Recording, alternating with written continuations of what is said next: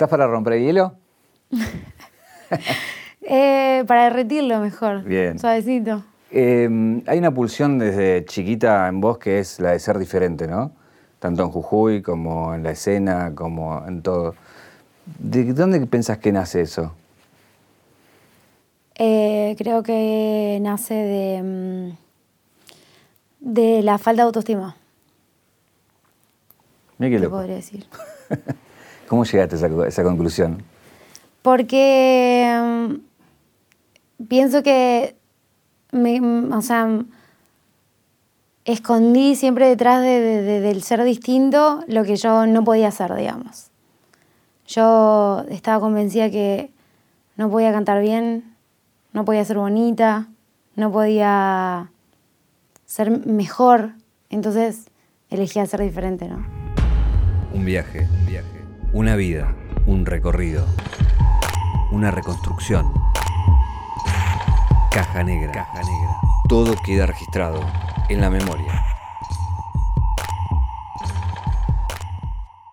¿Y qué quería hacer? No sé, no sé, no sé qué quería hacer. Eh, si, si me voy a mi pasado, me imagino que quería ser, ser grande en, en esto, de la música, hacer algo, hacer algo significativo, digamos. Mm, Vamos a llegar a, todos tus momentos en la música, pero quiero aprovechar em, por ahí ese gen cinematográfico que en algún momento cruzaste para que me cuentes y me describas un lugar, digo que es eh, Ledesma o que es ahí eh, tu pueblo, para que me cuentes cómo es, cómo era tu casa y todo eso, digamos, ¿no? Bueno, yo en mi infancia tuve distintas casas, como distintos hogares, porque, mm, no sé, nos mudamos varias veces, entonces tengo varios recuerdos, varias escenas. Pero probablemente mi casa de fraile pintado y nada, una casita que tenía rejas eh, turquesas, no sé por qué. Eh, chiquita, con, con un pasillo largo del cual salían cuartos pequeños también y donde, nada, me imagino que me, me fui formando. Un lugar, un barrio normal, eh, perros en la calle, eh, ruido, vecinos, una planta de mango afuera, eh, un patio de, con muchas plantas de mango. Hay muchas plantas de mango en, en Ledesma. Eh, es como la fruta de la que más me acuerdo. Y eso que somos como una zona de, de caña. Claro. Eh, ni, ni, ni chupé mucha caña ni comí mucho mango. Ninguna de las dos. Mira, eso te iba a preguntar, porque es un lugar, eh, digo, dentro hasta de la historia argentina, por, por la historia del ingenio, del- de la azucarera y todo eso, muy particular, ¿no? Es como, Tiene una historia muy particular. hay, hay, bueno, hay esta ambigüedad de que la, ensucia, digamos, una historia como muy oscura de- de- de- del país y al mismo tiempo es el lugar donde la gente se abastece y, el motivo por el que esos pueblos existen y tienen una economía. Creo que todos los trabajadores, la mayoría de- del pueblo, trabajan ahí. Eh, si tenés una panadería y, y los trabajadores no cobraron, entonces seguro no vendés. Entonces hay como una energía como de ambigüedad. Desde acá se lo ve muy distinto, obviamente. Eh, siendo de allá, uno piensa en, otras prioridades. Eh, pero es muy interesante.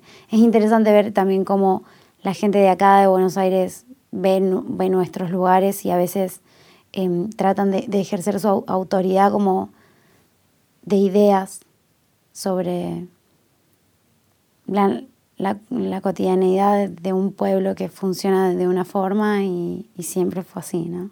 ¿Y cuál es la, la idea de alguien que es de ese pueblo? La idea de alguien que es de ese pueblo es que casi no se habla de esa cuestión. De, eh, está muy... Hay una leyenda que, que ronda el, el ingenio Ledesma y es más como una cuestión como más de terror, una historia como de leyenda urbana y creo que la gente de allá piensa más en, en el familiar eh, que, en, que en, la, en la mismísima como historia que la representa. Eh, hay una anécdota que me gustaría que me cuentes que tiene que ver con que ibas a vender a la plaza. ¿Qué, qué pasó con eso y qué te dijeron y qué, y qué hiciste después? Esa anécdota es, es de, de muy chiquitita. eh, con mi mejor amiga en ese momento decidimos que íbamos a vender panchos en la plaza. Habremos tenido entre 8 y 7 años. Y el contexto de, de donde yo crecí es un lugar como sin riesgos, ¿entendés? O sea, vos podías tener 7 años e irte de tu casa a la plaza solito eh, y volver a las 8 de la noche que te podían cagar a pedos, pero aún así no era tan tarde y no pasaba nada. Entonces, nada, decidimos que íbamos a vender pancho. Mi mamá y, y la mamá de mi amiga Lili se, se dividían como los días, nos hacían los panchos y, y nos los ponían en una, eh, ¿cómo se llama? Una conservadora. Claro. Y bueno, íbamos a la plaza, teníamos un monopatín y mientras una cuidaba el puesto, la otra daba una vuelta a la plaza en el monopatín. Funcionaba así. Y obviamente que la gente que nos compraba eran los amigos de nuestros padres. Sí. Pero hasta que viene, bueno, un día vino un señor grande de, de bromatología y nos dijo que no podíamos hacer eso. Vos con siete años. Sí, siete y ocho. Yo debo haber tenido ocho y Lili Claro. siete. Y estábamos las dos y un- una, una pepona, una coneja gigante que teníamos que haber tenido nuestro tamaño. Y, y nada, en, en la inocencia que teníamos nos asustamos un montón, entonces nos fuimos. Y, y bueno, me imagino que nuestros papás se enojaron con la persona que, que hizo eso. Hasta que nos dijeron que, bueno, él nos explicó que no se, no se podía, que no, no se podía hacer lo que hacíamos. Entonces, cuando nosotros dijimos, bueno, está bien, entendemos que no se puede, entonces, ¿qué es lo que debería hacer una persona que quiere vender un pancho en la plaza? Y nos dijeron, tener un permiso. Claro, 8 o 7 años, qué carajo. Un día nos despertamos temprano, fin de semana, y nos fuimos a la municipalidad que está enfrente de la Plaza Central. Eh, probablemente a tres cuadras de la casa de mi amiga y a dos de la mía. Nos fuimos y decimos eh, pedir hablar con el intendente. y dijimos que, mm, nada, que queríamos hablar con el intendente y queríamos pedirle que nos deje vender panchos en la plaza. ¿Y qué pasó además de reírse seguramente? de Además de que, de que las, las secretarias y las personas que trabajaban ahí se impactaron porque nosotros caímos con este peluche gigante que encima teníamos. Y mm, dos ratas solas Sí. eh, a pedir por el intendente. Y yo creo que nadie fue capaz de decirnos que no.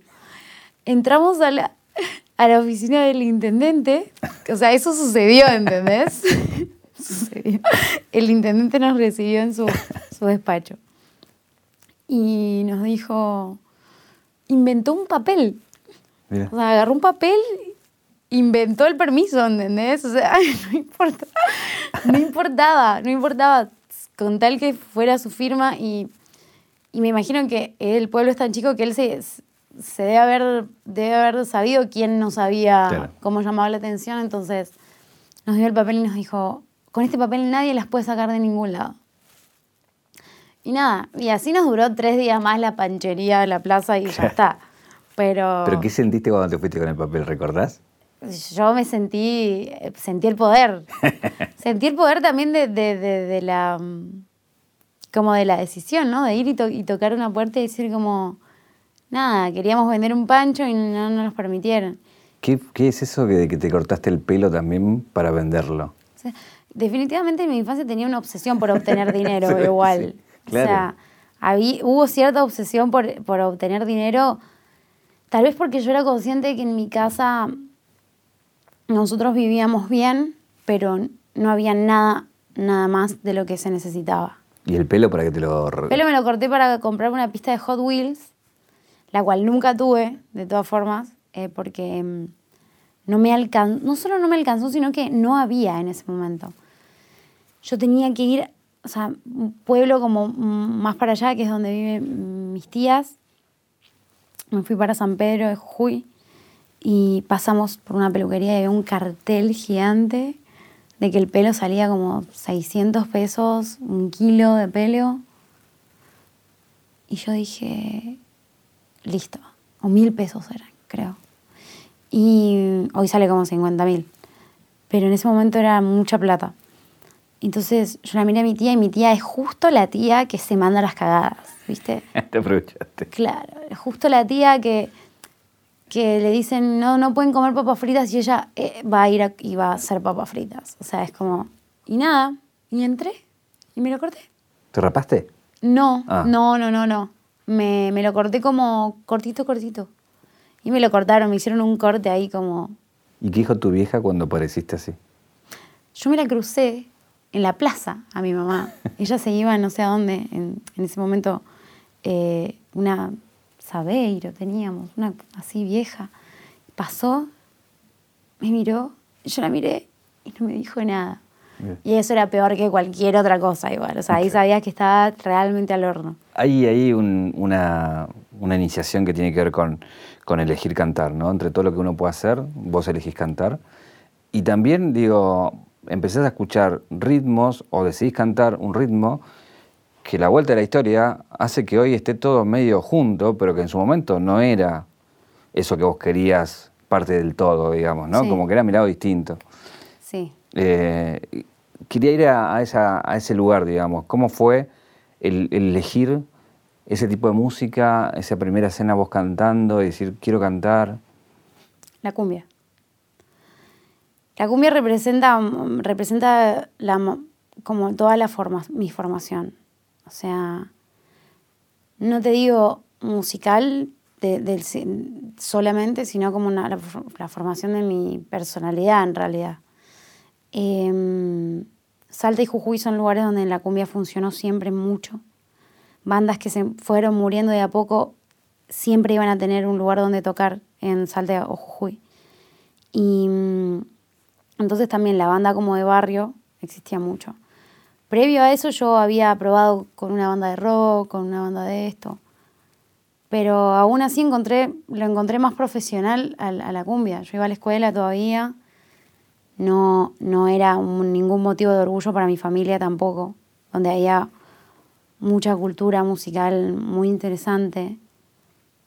Y yo de repente estaba cantando cumbia. Ahí aprendí cómo fu- empezó un largo camino de, de cumbia. ¿no? Fueron tres bandas, fueron casi seis años de- de- de mucha cumbia, de todo tipo de cumbia, de hecho, y terminó en Tucumán. Pero bueno, Ahí quiero hacer un parate, porque es interesante que hay en el medio que es Tucumán, donde vas a estudiar cine. ¿Por qué vas a estudiar cine? yo quería estudiar cine porque para mí yo, yo no hacía música. Yo hay como una, una especie como de, de- de autodefensa que uno hace cuando hace géneros donde los músicos consideran que no somos músicos. Y en ese momento la cumbia, donde vos tenías que saber tocar una nota, aún así no era música, ¿entendés? Entonces, em, estudiar cine para mí fue más que nada eh, como el no derecho que yo tenía a estudiar música. Como yo no tenía derecho a estudiar música. Aparte porque no hay un trabajo. ¿Qué, ¿Qué haces si estudias música? No hay un trabajo. Claro. Tipo, no vas a tener trabajo. ¿Qué pasaba con, con tus compañeros que vienen de la nada, de, de- de estudiar cine, documentalistas, directores y demás, y vos haciendo cumbia? ¿Cómo machaba eso? Fue, fue eh, creo que el lugar donde más discriminación sentí. Eh, donde más distinta me sentí y donde más fuerte, tipo, como traté de plantarme en lo que yo era, ¿no? Hay una frase ahí que decís que a los que les gusta Godard no les gusta la cumbia. A los que les gusta Godard, ahora les gusta la cumbia, porque es cultural. Total. Eh, ahora, para el cineasta, eh, para el que mucho sabe, la cumbia le parece muy interesante. Eh, a mí me da un poco de risa, te admito. Pero en ese momento no solo el problema era la cumbia, sino que era el reggaetón también. Porque yo llegaba a la facultad escuchando Joel y Randy. ¿entendés? Y después me iba de la facultad a tocar cumbia, a cantar cumbia. Y en ese momento, imagínate, estar estudiando la Nouvelle Vague y que te guste la rompecarro de Daddy Yankee y que el video te parezca increíble y que, no sé, sos fanático de Rápido y Furioso. Sos como una especie de estúpido, ¿entendés? ¿Y cuánto te rompía esa mirada desde arriba que te hacían? Me rompía, pero yo siempre me, sentí, me sentía bastante más curtida que cualquier otra persona que estuviera a mi alrededor en ese contexto. Cada quien tenía sus pedos, sus vainas, estaban los piolas, los que no tanto. Em, nunca faltaba igual el, comentario como con respecto. Me acuerdo mucho de una clase, de una de las primeras como intervenciones que hice en clase, que fue en historia, en historia del cine. Y no sé, seguramente el profesor habrá estado hablando de algún capo del cine. Hizo alguna pregunta, pero de repente todo se dio a los estilos. Entonces me miró y me dijo, ¿cuál es la, película que más te impresiona? Y le dije Transformers. Todo el mundo se dio la vuelta así. Y dijeron, ¿entendés? Como podría haber dicho El Resplandor, ¿entendés? Pero podría haber dicho Ladrón de bicicleta, me largo a llorar. Qué increíble y haber sonado muy culta. Pero honestamente la película que en ese momento más me impresionaba era Transformers, ¿entendés? Y, y como situaciones como esa. Y él me dijo, bien, me parece muy bien. Fue la única persona que no, que no intentó, digamos, un señor muy grande, ¿no? Pero que probablemente haya entendido un montón de cosas que nosotros en ese momento no, y que mis compañeros tampoco. Em, después más adelante uno de los chicos me invitó a, hacer la cortina de una de sus películas, al que mejor le iba, de hecho. Eh, puso unas cumbitas, una cosa así. Pero nada, siempre fue bastante, bastante difícil. Yo cuando salté de la cumbia al, trap y al reggaetón, oculté mucho mi pasado. Me, me, me, sentía como de repente el reggaetón y todo eso y el trap pasó a ser como, como pasó de nuevo la cumbia y siempre, y siempre todo era mejor que ser cumbiero, ¿entendés? No importaba que el trap hablara de lo mismo y, encima mintiendo. De esos seis años de cumbia, ¿qué odiaste y qué amaste de la cumbia propiamente dicho? Em, odiar como odiarlo. Creo que.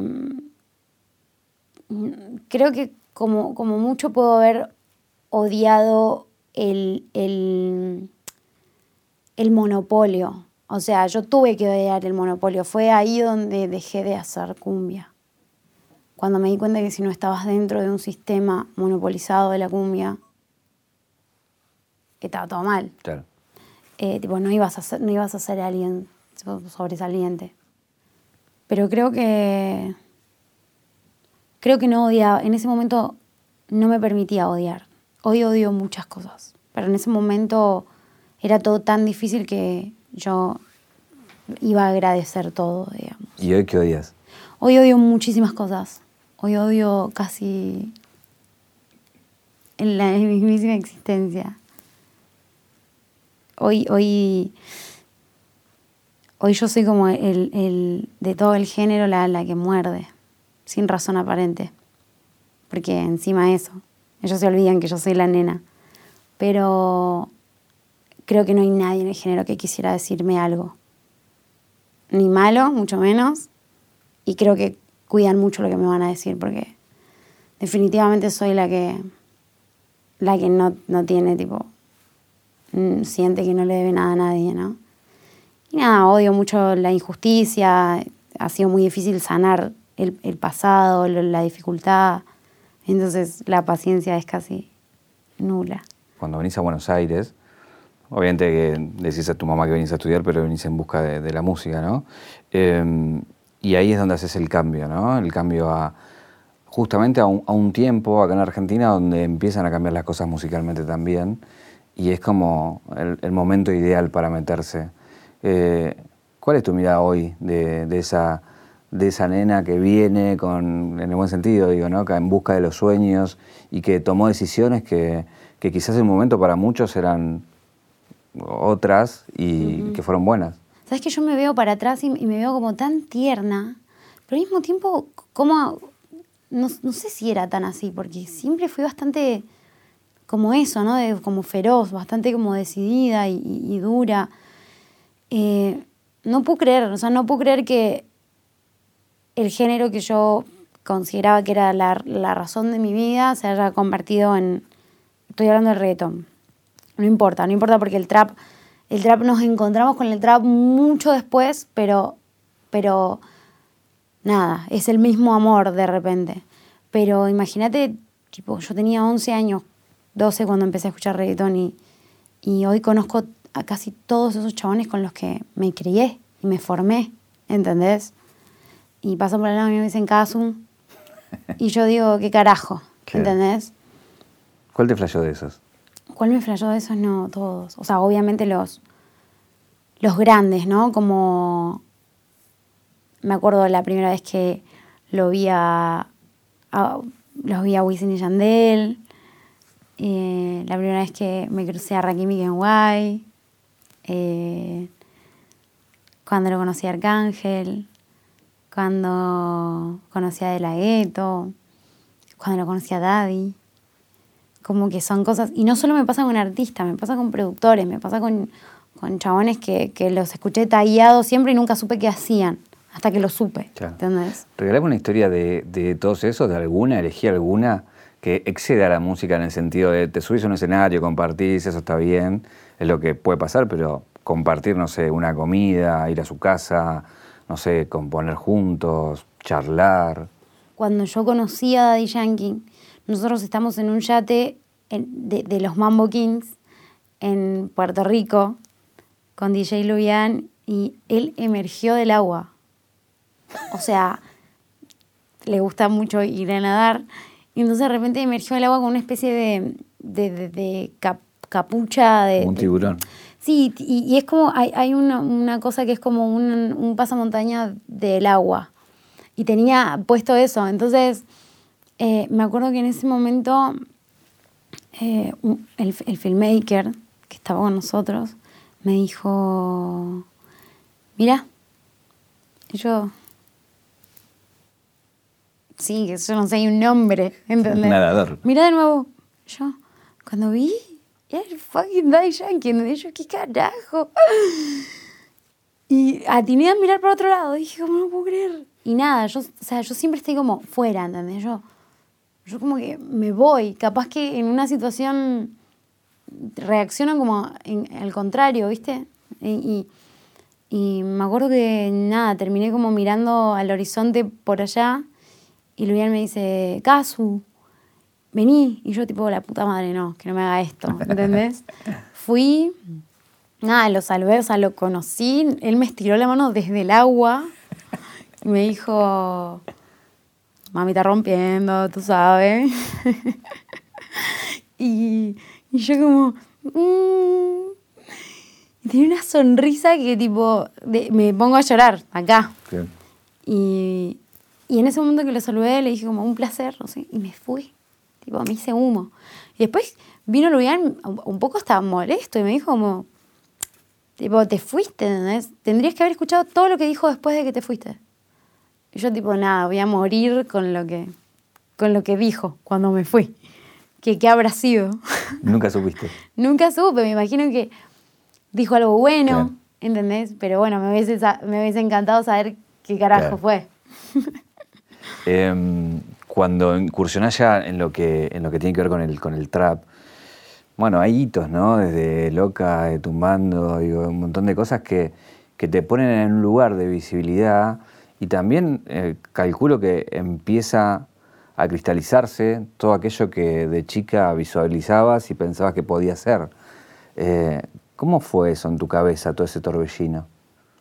Em, yo siempre escribí diarios, desde muy chica. Y muchas veces he tenido como que volver a abrir un diario de hace tres años para recordar lo que en ese momento sentía y para no, no sé, para poder nunca dejar de, de recordar que este es como un estúpido sueño soñado estúpidamente de esta forma cumpliéndose. Es como que vos hayas tenido un sueño de tener un cerdo de color violeta y tipo, y hoy lo tenés. No importa cómo. Pero tipo, nada, caminaste por un campito y resulta que hay un cerdo violeta, ¿entendés? Y vos decís, no lo puedo creer. Era casi, tenía un 0,5 de probabilidad de que suceda, ¿entendés? Entonces, eso, eso es en lo que más pienso. ¿Qué mirada tienes hoy de toda esa escena que se armó? Eh, también, esto de este cerdo de, colores, también a nivel de Argentina, si querés, esta escena que se armó, hoy es mirada por, Latinoamérica en principio y, mucho más, ¿no? Pero también una cosa muy particular dentro de, la música argentina en su historia, digo, ¿no? Sí, sí, con, con todo lo que el género que elegimos trae, ¿no? Yo creo que, mm, que hay mucha gente como renegando de que justo este haya sido el género, porque no es como un género nuestro, pero en definitiva el rock tampoco lo era. Y mm, me parece increíble. Es como, todavía es raro, todavía, un, yo creo que, que Aduki, yo, Neo, somos como los, como los padres fundadores sin mencionar a los más grandes como Obi, Seneo y todos los chavales que vienen como más del hip hop. Estoy hablando de, esta era. Y creo que la trilogía esta de Loca fue como... Somos como de repente Manuel Belgrano, San Martín y... y justo había una mujer, ¿no? Que eso para mí es fue muy importante. O sea, saber que esa puerta la, la, abrió, la abrimos nosotros y estaba yo, que encima era mujer, me, parece bien importante. Ahí, de esa piba que de escuchar reggaetón y con toda esta historia que contás, la vuelta de la vida hace que toda esta escena esté yendo un poco también para ese lado, porque empiezan a hacer dentro de esa escena, eh, no sé, empiezan a aparecer distintos ritmos que parecía ser música urbana, digo, y que todos después se terminan cruzando, ¿no? Desde el reggaetón, desde el recaté, desde el turreo, digo. Y quería aprovechar tu conocimiento, porque hay mucha gente que ve esto que quizás no es la primera vez que te ve eh, y que también empieza a interiorizarse del género, ¿no? Para que me expliques cuáles son esas diferencias entre el maleanteo, el recate, el turreo, el trap, digo, si se puede establecer diferencias, ¿no? Yo creo que se las puede establecer, o sea, hay como que elegir entre ser técnicos un poco eh, o, ser como, como fundamentalistas de, la energía que corresponde a cada género. ¿Estás con, eso de que lo, marginal vende, no, no, te gusta? Bueno, lo marginal vendió siempre igual. Eh, podemos a mí no, a mí no, no, no sé, o sea, me parece que mientras sea una cuestión como orgánica de, digo, sí, en, otro tipo de barrios y en otros lugares también hay talento y, pueden ser los, los mainstream. Y, no, y no esté tomado desde un, lado como más un bicho raro, como decir, eso sí me molesta por ahí como eh, la gente que está cerca de algo por la necesidad de sentir que como un vampiro que va a poder como absorber el barrio, absorber la calle, absorber la marginalidad y lo triste que puede llegar a ser todo eso, ¿no? Creo que hay mucha gente que puede estar orgullosa porque, porque es, es su realidad y otra gente que tiene que ser cuidadosa con sentirse marginales, ¿no? ¿Qué sé yo? Es, un tema complicado. Mirá, me acuerdo que. No, tenía planeado contar esto, pero me acuerdo que Elvisa me, a veces me pregunta cosas, qué sé yo, a ver qué opino. Tenemos una relación muy bonita con Visa. y me dice, mm, ¿qué te parece una sesión con elegante? Y yo le digo, amigo, 100%. Me acuerdo que le dije, le diste una, una sesión a este, fantasma. No se la va a dar al elegante. Que, que es el, verdadero, ¿entendés? O sea, de todo lo que, de lo que, de los que estuvimos en el barrio, de lo que esto, de lo que lo otro, es el chabón como que más eh, lo, como si hubiese nacido una flor en la calle de, de, ahí, ¿entendés? Esto, esto te lo traje de acá. Siento que él lo representa a un 100% como muy zarpado y, y le dije, me parece que es muy importante que lo hagas, de hecho. Dije como que él ya lo tenía decidido, Visa lo tenía decidido igual, pero quiso como buscar la opinión. El empuje. Sí, como yo le dije, siento que, que, que esto en Estados Unidos pasa mucho. Como que los chabones como más pegados son chabones que realmente fueron muy marginales. Y acá todavía no pasó, ¿entendés? Todos hemos tenido casita y comidita y, y estudios y por ahí muchas más comodidades. Y tal vez él también las tuvo, pero en otros contextos, ¿no? ¿Qué sé yo? Eh, ¿Le seguís teniendo más miedo al amor que a la muerte? si le tengo más miedo al amor que a la muerte, creo que ya no. Pero porque los, humanos somos muy malos, somos muy feos. No, o sea, el amor es una paja, pero se puede manejar.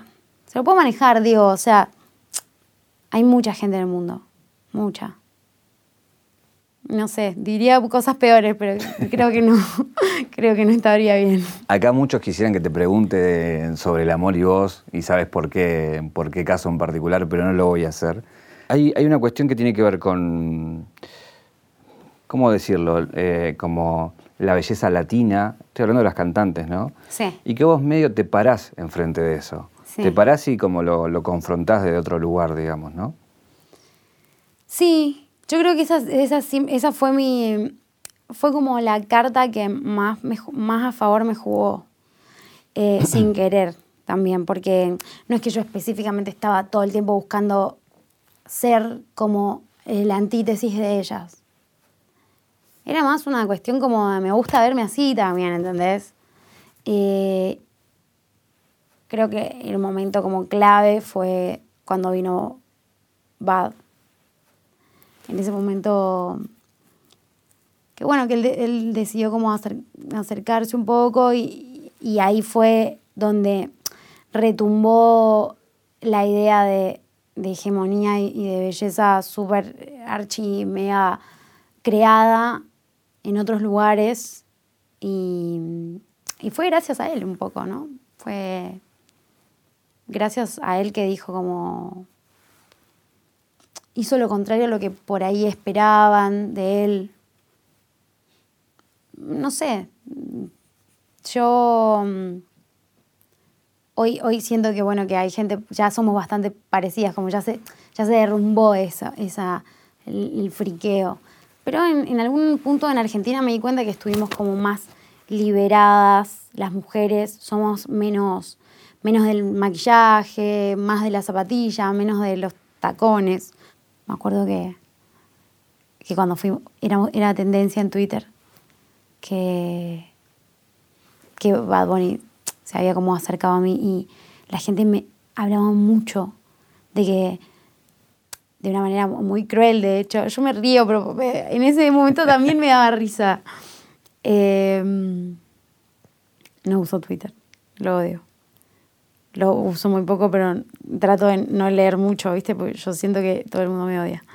Y, y la gente ponía como Bad Bunny pudiendo tener cualquier modelo. Tipo, se fue a buscar su hermano, su hermano menor. Y es muy, era muy gracioso porque realmente podía, tipo, era lo más chistoso de todo, era que nos veíamos parecidos, ¿entendés? O sea, nos veíamos, o sea, yo tranquilamente me, me veía como un chaboncito. Y, y nada, y creo que esto dio como el pie de, de, que un montón de pibas que estuvieron allá, muy sometidas a esto, también lo relajaron. Lo relajaron bastante. Como de repente, nada, saber que, que, la estética fue como el castigo nuestro siempre, todavía lo es. Siempre hablamos de que un chaval no necesita saber bailar, no necesita vestirse bien, no necesita, con su solo talento bastante alcanza, si es una persona talentosa, digo, hasta alcanzan cuando no lo tienen, pero hablando del talento. Y una mujer talentosa como que casi siempre tiene como que completarse más y reinventarse mucho más, tener un, un super show, tener un buen cuerpo, de repente creo que eso todavía falta mucho tiempo para que se, se relaje, ¿no? Em, también hay, hay, una postura tuya en, en, en, eso, en plantarte y decirlo, lo cual tiene sus costos, porque, nada, estamos en tiempos cambiantes donde hay personas que por primera vez eh, empiezan a decir cosas que no se decían antes, ¿no? Desde lo de Arcángel hasta salir a, a, a defender por qué una mujer tiene que bailar en un video de reggaetón, digamos. Uh -huh. eh, imagino que debe ser costoso, básicamente eso. ¿Cómo te juega a vos en, el sentido del tirás, pero después viene una oleada esto de, de, críticas y de cosas? Porque, porque está diciendo verdades que incomodan, quizás, ¿no? Sí, yo tuve que tomar la decisión de, de, de a dónde me iba a parar. Yo sufrí mucho, sufrí mucho la crítica, sufrí mucho la devolución eh, a, hacia mis ideas, sufrí mucho eh, a, a, la gente y su comentario, sufrí mucho del internet. Hasta que un día me encontré como muy cobarde con respecto a, a pararte en un lugar. Justo estos temas encima son como, eh, tienen como un metabolismo rápido, eh, van, van todos los días, se, se está como avanzando un poco más y de repente si hablamos del feminismo hace dos, tres años atrás, es bastante complicado comparar lo que, lo que hoy pensábamos lo, con lo que en ese momento pensábamos. Eh, cuando yo decidí que yo era de ese lado y estaba plantada en ese lugar y, y, estaba bien, y que todo lo que no fuera de ahí iba a venir con crítica, y dije, bueno, si yo me siento bien acá y está todo bien, comprendo esto, hice un relevo, pum, pan, y, dije, estoy bien. Y fui perdiendo el miedo hace muy poco, muy, muy poco tiempo. Perdí el miedo de, de, de, hablar un poco con, con más, eh, no sé, como que con más, eh, con la idea más clara también, ¿entendés? A veces uno se abstiene o modera las maneras de decir las cosas. En este punto que, que como que me apoderé de mi, de, de mi lugar y dije, aquí estoy, fue, fue bastante un alivio. Eh, bueno, y se vio reflejado creo que justo cuando sucedió lo Arcángel. Y que yo abrí el paraguas, yo le dije a la gente, lo que podía pasar. Sorprendentemente al otro día me escribieron muchas personas del género, muchos hombres del género, muchos colegas de él, para decirme que mm, yo tenía muchos huevos, que no tengo igual, chicos, se lo juro. Pero era como un poco eso. Y dije, ah, bueno, o son unos piola o se sintieron zarpados porque dije que probablemente muchos tipo estarían como alejémonos de caso, que es peligrosa. O que no se enoje con nosotros. Que no se enoje con nosotros, ¿no? Un poquito de miedo. Sí, eh, igual no. Nunca, nunca está, está usado de esa forma. Nunca está usado de una forma como para implantar temor o, o, o, o superioridad, ¿no? Siempre tratando de usarlo de la manera correcta. Eh, en este disco de la, de la niña inútil, digo, está un poco reflejado en el concepto esto, ¿no? Por, por, por Alfonsina Storni. Eh, ¿En qué te reconociste en ella?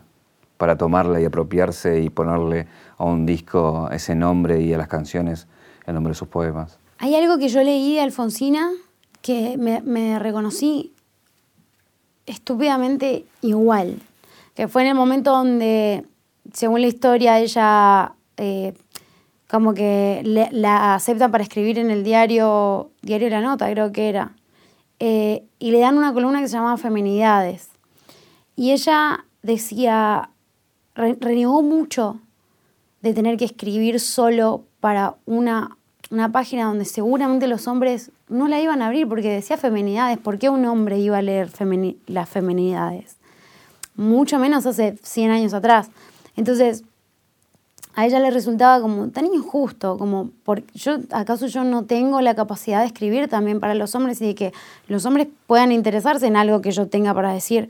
Y ese fue un sentimiento con el que yo lidié todos los años de mi carrera. Lo sigo haciendo.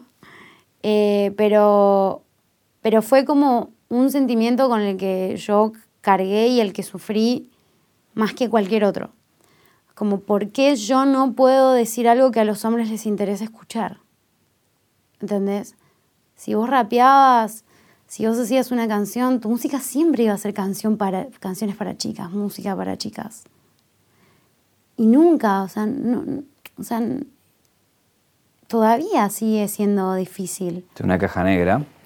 De acá saco algo para una pregunta, pero en este caso no una pregunta o para otra cosa. En este caso quiero darte esto para que lo leas, sé que es algo que te gusta mucho, pero si lo puedes leer en voz alta. Dice, tú me quieres blanca, Alfonsina Storni. Tú que el esqueleto conservas intacto, no sé todavía por cuáles milagros, me pretendes blanca, Dios te lo perdone. Me pretendes casta, Dios te lo perdone. Me pretendes salva. Huye hacia los bosques, vete a la montaña, límpiate la boca, vive en las cabañas. Toca con las manos la tierra mojada, alimenta el cuerpo con raíz amarga. Bebe de las rocas, duerme sobre escarcha. Renueva tejidos con salitre y agua. Habla con los pájaros y lávate el alba. Y cuando las carnes te sean tornadas, y cuando hayas puesto en ellas el alma, que por las alcobas se quedó enredada, entonces buen hombre, preténdeme blanca, preténdeme nibia, preténdeme casta. Mi poema favorito en el mundo. Tengo un regalo para hacerte. Esto es para vos, abrilo. Es, sí, es el anillo de 0800 Don Roach de plata, así que es un regalito. Don Roach, another one, diría. Eh, si vamos a la caja negra de tu, de tu vida, ¿cuál es el momento que te convierte en caso? Uy. Um, Em, es una loca. Es una loca, me, me corona. Creo que esa canción es la que cambió las cosas. Cambió las cosas no solo para nosotros como género, sino para las pibas que hacían música o que querían hacerla. Y, creo que ese había sido siempre el objetivo, cambiar las cosas para las las minas, ¿no? ¿Qué te preguntarías? ¿Qué me preguntaría? ¿Qué querés? Me preguntaría. Te lo juro. Y seguramente no tendría una respuesta. Eh, no, yo a mí no me preguntaría nada. Soy, soy un, mar de, de dudas, de cosas sin coherencia. Muchas gracias, Casu. A vos. Mm-hmm.